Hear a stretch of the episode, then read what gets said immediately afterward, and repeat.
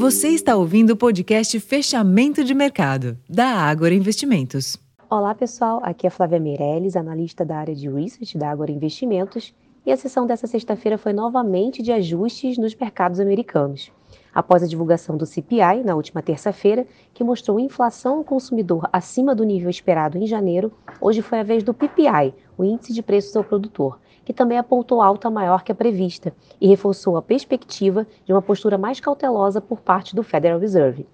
De fato, hoje os comentários da presidente do Fed de São Francisco indicaram que os juros americanos podem levar mais tempo que o esperado para cair.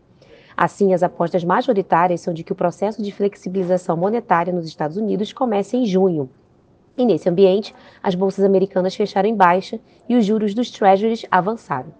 Já na Europa, o bom humor predominou e as bolsas encerraram majoritariamente no campo positivo após a divulgação de um número forte de vendas no varejo do Reino Unido e com os investidores repercutindo resultados corporativos.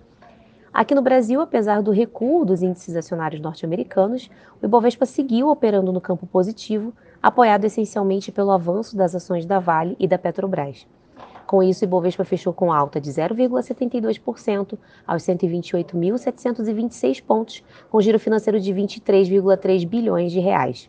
Enquanto isso, o dólar à vista fechou com leve queda de 0,03%, cotado aos R$ 4,97 e os contratos de juros futuros, os DIs, avançaram seguindo o movimento dos rendimentos dos treasuries, dos treasuries no exterior.